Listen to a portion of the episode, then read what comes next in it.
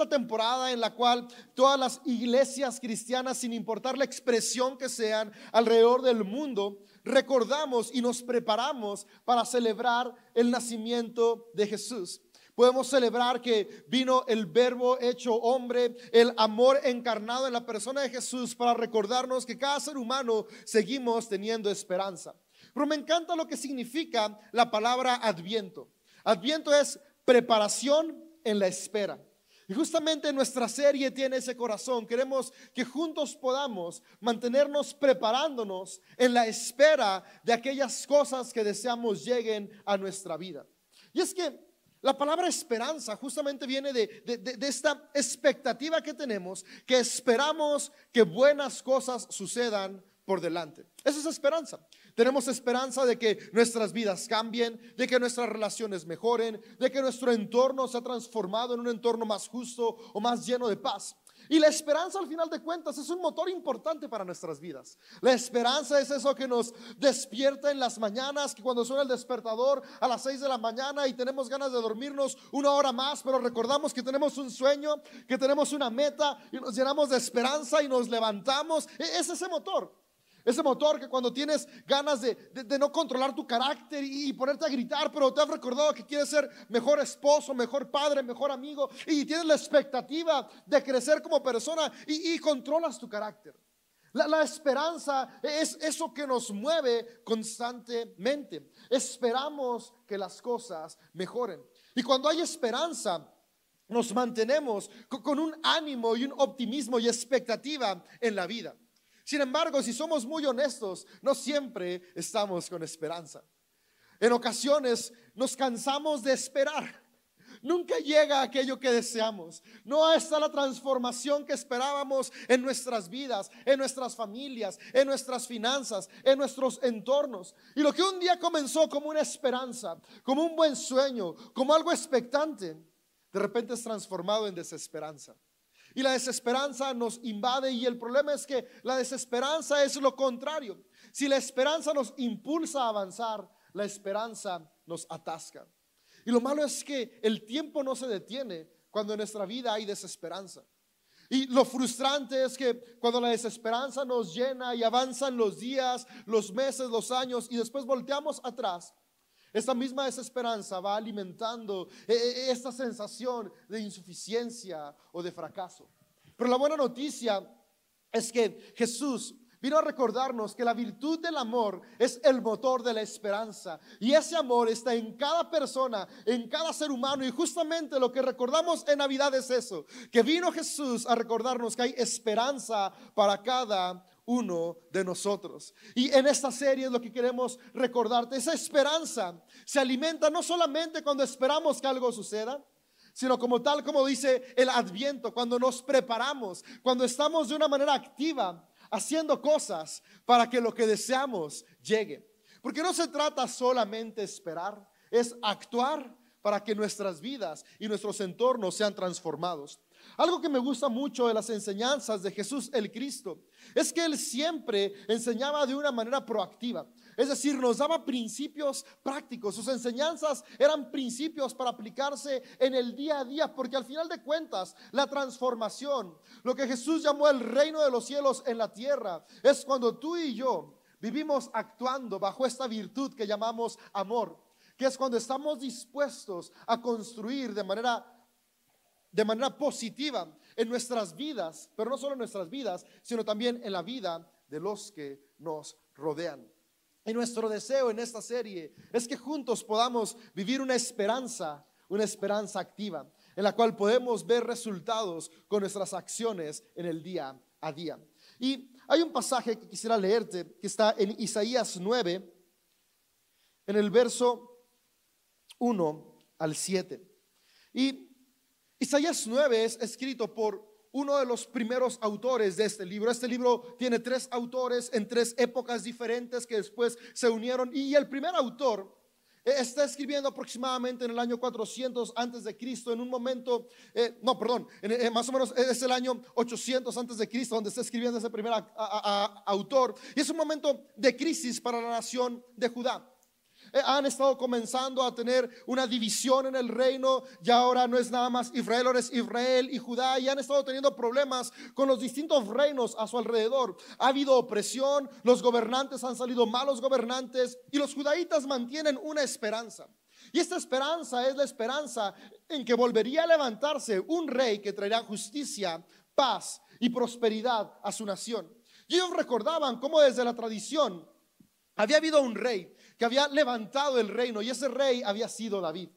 Ya lo que podemos ver es que este David es descrito como un hombre conforme al corazón de Dios. Ya lo que me gusta mucho es que ser una persona conforme al corazón de Dios no significa que somos perfectos. Los relatos bíblicos nos muestran muy bien que David era un ser humano como tú y como yo que se equivocaba. Algunas equivocaciones pequeñas, otras enormes, como las que tal vez tú y yo hemos tenido. Sin embargo, algo que puedo ver es que David podía recordar constantemente que aún en medio de los fracasos, aún en medio de las circunstancias cruciales, la virtud del amor que habita en nosotros, que es nada más y nada menos que Dios mismo a través del Espíritu, nos recuerda que en medio de la oscuridad puede volver a brillar una luz. Vivir bajo el corazón de Dios es recordar que el amor puede volver a triunfar aún en medio de cualquier circunstancia. Y esa es nuestra esperanza. No sé qué temporadas complicadas ha tocado atravesar este año. Pero lo que sí sé es que juntos podemos mantener la esperanza y la expectativa de que podemos alcanzar mejores días cuando trabajamos en nuestras acciones, acciones que estén alineadas a construir nuestras vidas al mismo tiempo que construimos a las personas que están a nuestro alrededor. Y lo que escribe Isaías en un momento complicado para esta nación de Israel es lo siguiente. Dice, sin embargo, este tiempo de oscuridad y de desesperación no durará para siempre. La tierra de Zabulón y de Neftalí será humillada, pero habrá un tiempo en el futuro cuando Galilea de los gentiles, que se encuentra junto al camino que va al Jordán, al mar, será llena de gloria. El pueblo que camina en obscuridad verá una gran luz. Para aquellos que viven en una tierra de densa obscuridad, brillará una luz. Harás que crezca la nación de Israel y sus habitantes se alegrarán. Se alegrarán ante ti como la gente que se goza en la cosecha y como los guerreros cuando se alegran ante ti, como la, ah, cuando se dividen el botín. Pues tú quebrarás el yugo de su esclavitud y levantarás la pesada carga de sus hombros. Romperás la vara del opresor, tal como lo hiciste cuando destruiste al ejército de Madián.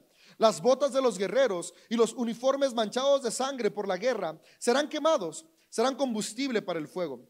Pues nos ha nacido un niño, se nos ha dado el gobierno descansará sobre sus hombros y será llamado Consejero maravilloso, Dios poderoso, Padre eterno, Príncipe de paz. Su gobierno y la paz nunca tendrán fin. Reinará con imparcialidad y justicia desde el trono de su antepasado David por toda la eternidad. El ferviente compromiso del Señor de los ejércitos celestiales hará que esto suceda. Este verso muestra la esperanza y la expectativa que había en una nación que estaba en caos. Ellos tenían la expectativa de que algo iba a ser transformado. Y cuando este Isaías escribe, este Isaías escribe estos versos pensando en el príncipe que estaba por nacer. El hijo actual del rey de Judá estaba por nacer y él estaba con la expectativa de, este por fin va a ser el rey que va a restaurar la nación. Este por fin no va a ser un opresor. Este por fin nos va a recordar que no hay nada mejor que vivir bajo la virtud del amor. Sin embargo, nace este niño y es todo lo contrario. Y, de repente generaciones seguían pensando, ok, no fue él, pero el que sigue sí va a ser. Y el que sigue sí va a ser. Y, siguieron pasando siglos y siglos y siglos. Y ellos seguían manteniendo la esperanza en que algún día llegaría alguien que transformaría su entorno. Sin embargo, en este proceso hubo muchas personas que se desilusionaron y perdieron la esperanza por completo. Tal vez a ti y a mí nos ha pasado lo mismo. Tenemos expectativas, sueños, metas, y vemos que no llegan. Y esperamos durante mucho tiempo de, ok, este sí va a ser mi año. Ahora sí esta va a ser mi temporada. Ahora sí lo voy a lograr. Y esperamos que sucedan las cosas. Y las cosas no suceden. Y cuando no suceden es cuando comenzamos a frustrarnos y comenzamos a cambiar la expectativa por desilusión. la esperanza por desesperanza. Y, el problema de esto es que de repente nuestra vida comienza a estancarse. Y el estancamiento nos hace sentir como zombies, como muertos con vida. De repente parece que el propósito se acabó. Sin embargo, amigo, amiga, hoy quiero decirte que mientras tenemos vida, seguimos teniendo propósito, seguimos teniendo esperanza, seguimos teniendo la capacidad de transformar para bien nuestro entorno, aún sin importar cuál sea la circunstancia. Por eso me encanta cómo inicia esta declaración de Isaías, diciéndonos que no importa cuán oscuro sea la temporada, no importa cuánta desesperación haya, va a terminar. Y es que, amigo, amiga, eso es algo importante para sembrar en nuestros corazones. Los momentos complicados no son para siempre. Tú y yo, a través de la virtud del amor del Espíritu de Dios que está en nosotros, tenemos la capacidad de trabajar para transformar nuestros entornos. Y lo que parece una temporada interminable de obscuridad y desesperación en nuestras vidas puede ser transformada a través del amor de Dios en nuestras acciones día a día. Y es lo que Isaías estaba diciendo. Pero al final de cuentas, yo aquí puedo encontrar algo. Y es que las personas de Israel tenían la esperanza de que el rey trajera la transformación. Y es que eso tiende a pasarnos muchas veces. Ponemos nuestra esperanza en cuestiones externas. Que los presidentes hagan lo necesario para que el país mejore. Y sí, ciertamente, los gobernantes tienen una influencia grande en lo que sucede. Pero la realidad es que nosotros como ciudadanos tenemos una influencia aún mayor. Si, si tú y yo y cada persona en la nación decidiéramos vivir de una manera que contribuya al bienestar de cada persona, el peso del amor mostrado hacia nuestros semejantes sería mayor que cualquier ley que quisiera oprimir. El problema es que se levantan leyes que oprimen y se suman al egoísmo de la población y pues no hay nada que detenga esta balanza. Sin embargo, la solución siempre viene cuando tú y yo podemos tomar responsabilidad y cambiar. Y, la esperanza en ocasiones se transforma en desesperanza porque, no sé, estamos esperando que nuestra relación mejore cuando nuestra pareja cambie. Que nuestra familia mejore cuando nuestros hijos, nuestros padres, nuestros suegros, nuestros cuñados cambien que, nuestra economía mejore cuando de alguna manera mágica me llegue un trabajo mejor. Que, que, nuestra ciudad tenga más paz cuando la policía se ponga las pilas. Y, y, siempre estamos esperando que alguien externo haga aquellas cosas que cumplan las expectativas y sueños que tenemos. Y fue lo que le pasó a Judá. Ellos vivían desilusionados porque la esperanza de un cambio la habían puesto en una sola persona. Y es que aun cuando vino Jesús, el cumplimiento de la promesa. Dios hecho hombre, para mostrarnos la virtud del amor, lo que Él hizo fue recordarnos eso. El reino de los cielos está en ustedes porque la transformación viene cuando tú y yo comenzamos a hacer la diferencia. La esperanza se alimenta cuando tú y yo tomamos la responsabilidad en el día a día de transformar nuestro entorno, cuando dejamos de esperar que eh, nuestro entorno cambie para comenzar a cambiar nuestro interior y desde nuestro interior comenzar a avanzar y a ver los cambios que nos llevan hacia el propósito y sueños que nos hemos planteado en la vida. Y, Isaías dice esto. Lo que pasa es que las personas que escucharon o leyeron su escrito, su declaración, se centraron solamente en que un día la temporada mala iba a acabar. Se quedaron solamente con, esta expectativa que, que, está bonita de la promesa, que la luz va a brillar sobre la oscuridad. ¿Quién no quiere que sobre la oscuridad de nuestras distintas circunstancias brille una luz que traiga transformación? Todos queremos eso. Pero olvidaron algo clave.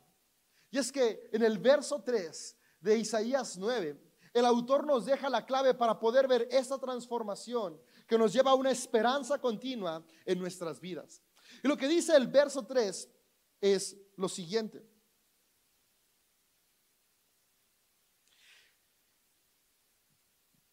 Dice, tú harás que crezca la nación de Israel y sus habitantes se alegrarán.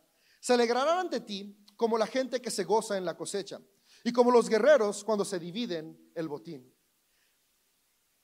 Todos deseamos que nuestras metas, expectativas, propósitos crezcan Y aquí Isaías nos está poniendo la clave de cómo vamos a alegrarnos al ver crecer esos anhelos que hay en nuestro corazón. Y dice, se alegrarán como cuando la gente se goza en la cosecha.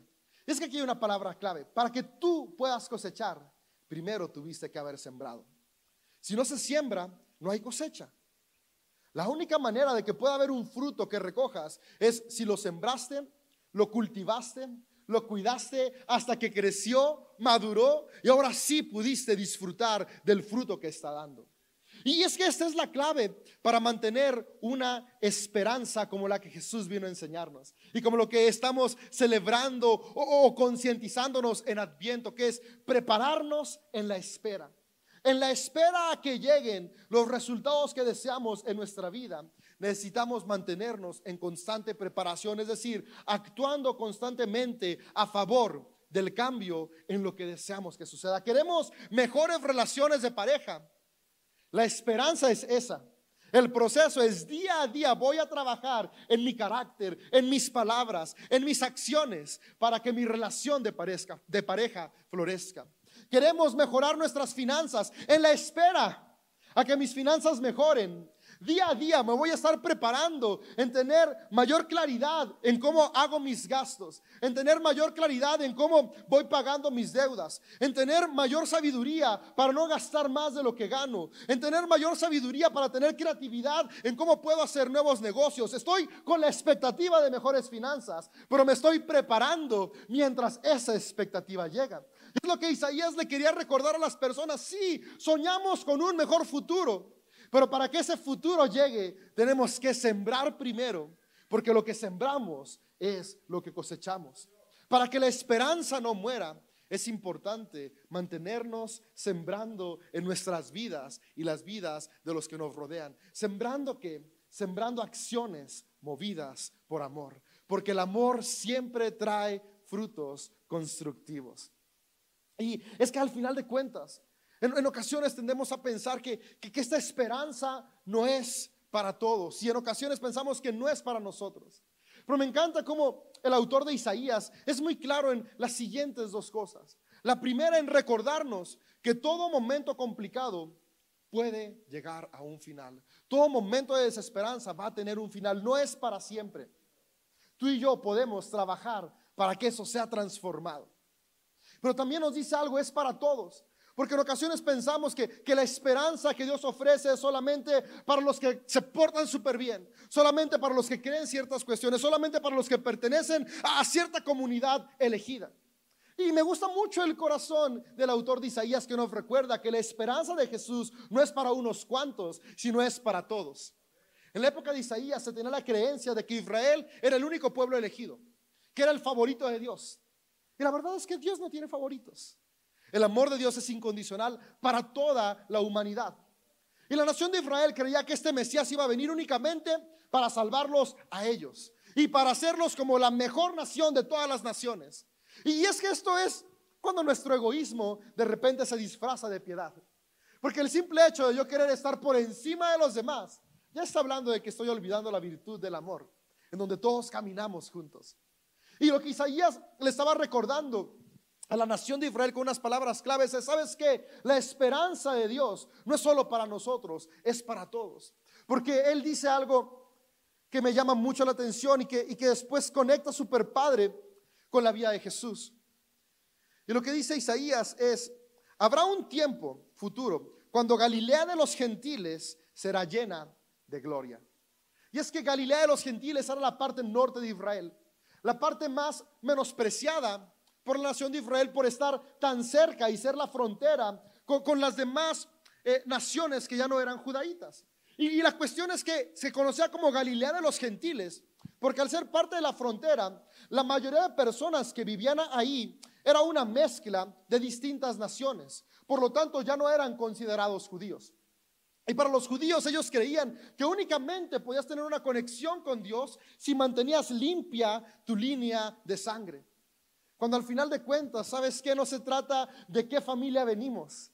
Se trata de que todos y todas somos seres humanos amados por Dios. No se trata de cuál es nuestra ideología política. No se trata de cuáles son mis preferencias. No se trata de cuál es mi nivel de educación. No se trata de cuál es la fe que profeso. Se trata de que Dios creó a toda la humanidad a su imagen y semejanza para recordarnos que su amor está ahí para todos. Y es lo que Isaías dice, esta esperanza, e-, este futuro brillante va a florecer también en Galilea de los gentiles. Donde ustedes piensan que no hay gracia de Dios, ahí hay gracia de Dios. En ocasiones podemos llegar a pensar que nuestras malas decisiones han hecho que la gracia de Dios no esté más con nosotros. Que, que esa esperanza, que, ese futuro brillante, tal vez sí es para otros.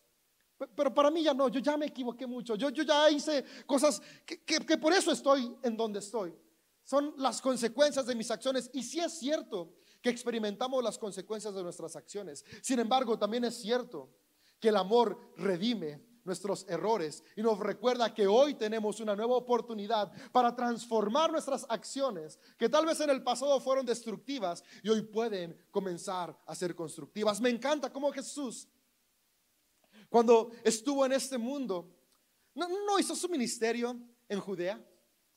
No estuvo en Jerusalén. Estuvo en Jerusalén en sus últimos días, pero donde él llamó a sus seguidores que después se convirtieron en sus discípulos, donde él comenzó a hacer milagros, donde él dio sus sermones centrales, donde él estuvo la mayor parte de su ministerio activo, fue en Galilea. Porque él vino a recordarnos que Dios alcanza aún aquellos que nosotros en ocasiones queremos descalificar. Y creo que a quien descalificamos con mayor dureza es a nosotros mismos. Y, eso es un recordatorio de que Dios siempre nos recuerda que hay esperanza para nuestras vidas, no importa cuál sea la circunstancia. Amigo, amiga, el día de hoy quisiera que te fueras con esto, que hay esperanza para que nuestras circunstancias cambien. No importa qué tan oscura sea la temporada que estés atravesando en algún área de tu vida, hay esperanza de que la luz del amor de Dios brille a través de las acciones que comencemos a sembrar el día de hoy. Entonces, las temporadas terminan. La esperanza es para todos, pero necesitamos recordar lo que dijo Isaías en el verso 3. Esta alegría se cosecha. Tenemos que comenzar a sembrar, sembrar acciones de amor. Y, hay una clave que nos puede ayudar a recordar cómo, cómo yo puedo hacer esto. Y lo primero que es importante que recordemos es que al final de cuentas no es algo que hacemos solos. Me gusta, como dice el verso 8, pues nos ha nacido un niño, un hijo se nos ha dado. El gobierno descansará sobre sus hombros y será llamado consejero maravilloso, Dios poderoso, Padre eterno, príncipe de paz. Ese es un recordatorio que no estamos solos. Hay algo que ha nacido en nosotros y eso algo es la imagen misma de Dios. El Espíritu de Dios que nos da vida está dentro de nosotros. Y es el recordatorio de que el amor en nosotros, que es Dios, es lo que nos va a capacitar para salir de cualquier temporada complicada. Y ese amor en nosotros es nuestro consejero. Por eso decimos que el Espíritu de Dios es lo que nos guía. Me gusta mucho cómo los padres de la iglesia ortodoxa le llaman al Espíritu Santo como la voz de nuestra conciencia. Esa voz que constantemente nos recuerda cuando estamos saliéndonos de la virtud del amor y dejando que el egoísmo sea lo que dirige nuestras vidas. Isaías estaba hablando de una persona y ciertamente en la persona de Jesús, que es el centro de nuestra espiritualidad, podemos ver esto cumplido. Sin embargo, Jesús vino a recordarnos lo siguiente. Él vino a recordarnos que de la manera que Él vivió, tú y yo también podemos vivir. Y esa es la esperanza que Jesús ofrece. Que cuando imitamos su vida, nuestras vidas pueden ser transformadas. Sabes, Jesucristo es Jesucristo porque Jesús llegó a ser el Cristo. Y Cristo no es el apellido de Jesús. Cristo es la conciencia a la que Jesús llegó. Cristo es que Él manifestó la imagen completa de Dios aquí en la tierra, viviendo movido por el amor que estaba dentro de Él. Y vino en forma de ser humano para recordarnos que esa misma imagen está en cada uno de nosotros. De hecho, cristiano significa un pequeño Cristo. Porque nuestra meta es que, así como Jesús reflejó la plenitud de Dios a quienes les rodeaban, tú y yo también podamos reflejar esa misma plenitud de Dios cuando vivimos bajo la virtud del amor. Y es esa plenitud la que nos llena de esperanza, la que trae transformación y la que trae vida. Entonces, centramos nuestra esperanza en que no es solamente mis fuerzas, es que dentro de mí está Dios mismo, está este amor que me capacita, que me aconseja para poder avanzar en la transformación de mi vida. Pero dice algo importante. Dice que serán estas cosas. ¿Qué, ¿Qué, es lo que va a ser la esperanza que transforma? Dice, quebrantará el yugo de la esclavitud, levantará la pesada carga de los hombros, romperá la vara del opresor. Lo primero que nos va a llevar a sembrar esperanza es cuando tú y yo podemos comenzar a romper aquellos ciclos que nos esclavizan. Comenzando con los ciclos de nuestros pensamientos negativos, pensamientos que nos hacen creer que no somos suficientes, que no merecemos algo mejor. Romper esos ciclos de esclavitud, esos yugos de opresión de nuestra mente es elemental para mantener la esperanza. También dice que romperá la vara del opresor. Y esto es muy importante porque en ocasiones tendemos a pensar, ok, los opresores a mi alrededor. Pero recuerda, el Espíritu de Dios trabaja con nosotros. Y romper la vara del opresor es ser consciente de a quién yo estoy oprimiendo. Porque cuando estoy oprimiendo, no estoy viviendo bajo la virtud del amor, sino que estoy viviendo bajo el egoísmo.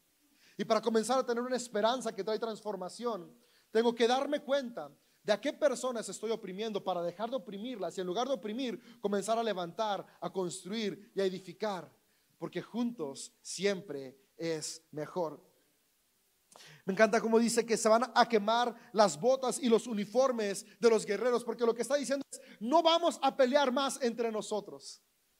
Y esta parte también me encanta porque la guerra se hacía contra otras naciones. Y lo que dice, vamos a dejar de pelear con otros porque el espíritu del amor no está buscando quién es el mejor, sino el espíritu del amor nos recuerda que todos formamos parte de la misma mesa, que es la mesa del Señor, donde cada ser humano tiene un lugar. Y si todos formamos parte de ella, entonces no tenemos por qué pelear en quién tiene la verdad, en quién está mejor, en quién vive mejor, en lugar de estar buscando medir quién está por encima de otros, estamos buscando cómo nos podemos ayudar entre otros, para seguir avanzando juntos. En lugar de estar buscando quién tiene la verdad absoluta, nos centramos en la virtud del amor, que se enfoca no en lo que nos diferencia, sino en lo que nos une para trabajar juntos. Y cuando comenzamos a aplicar eso a nuestra familia, a nuestro trabajo, a nuestra ciudad, las cosas comienzan a cambiar. Y lo que tal vez tenía un sentido de desesperanza, comienza a transformarse en algo lleno de esperanza. Dice el profeta Isaías, se cambiará la injusticia por justicia. Dice, se reinará con imparcialidad y justicia. Sembrar para tener esperanza es sembrar con acciones imparciales y llenas de justicia. Amigo, amiga, tú y yo podemos transformar nuestras vidas, nuestro entorno. Cuando podemos entender que la esperanza no se limita a únicamente desear que algo suceda. La esperanza al menos la esperanza que Jesús ofrece, la esperanza que Jesús enseñó es cuando me preparo en lo que las cosas llegan. Cuando actúo para que lo que deseamos que suceda pase.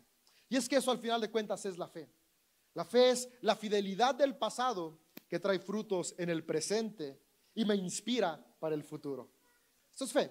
La fidelidad del pasado que trae frutos en el presente y me inspira para el futuro. En ocasiones queremos que la fe es nada más esto, ¿no? El, el deseo de que algo pase. Pero la fe es, hoy comienzo a sembrar para mañana cosechar con alegría. Y, y con esto quisiera cerrar, con recordarte que sembrar es un proceso. Y por eso es preparación en la espera.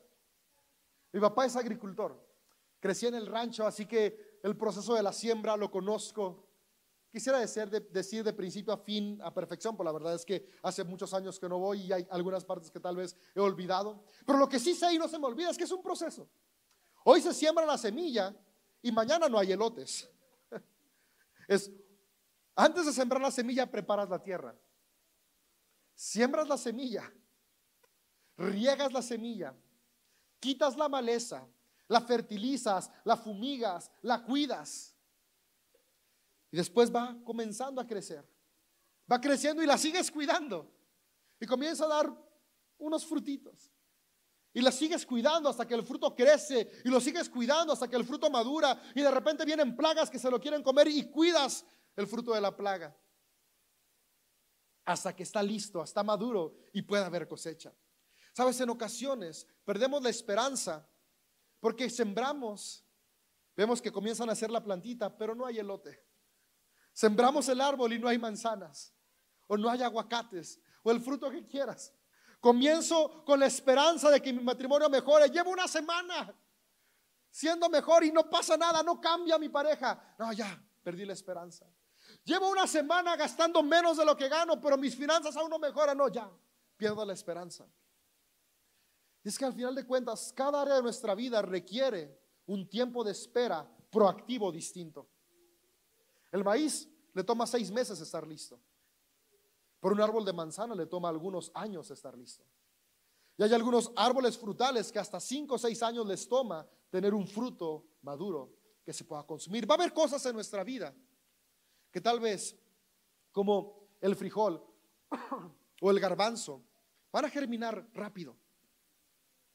Va a haber otras cosas, como el árbol de manzana, que le va a tomar años en nuestra vida.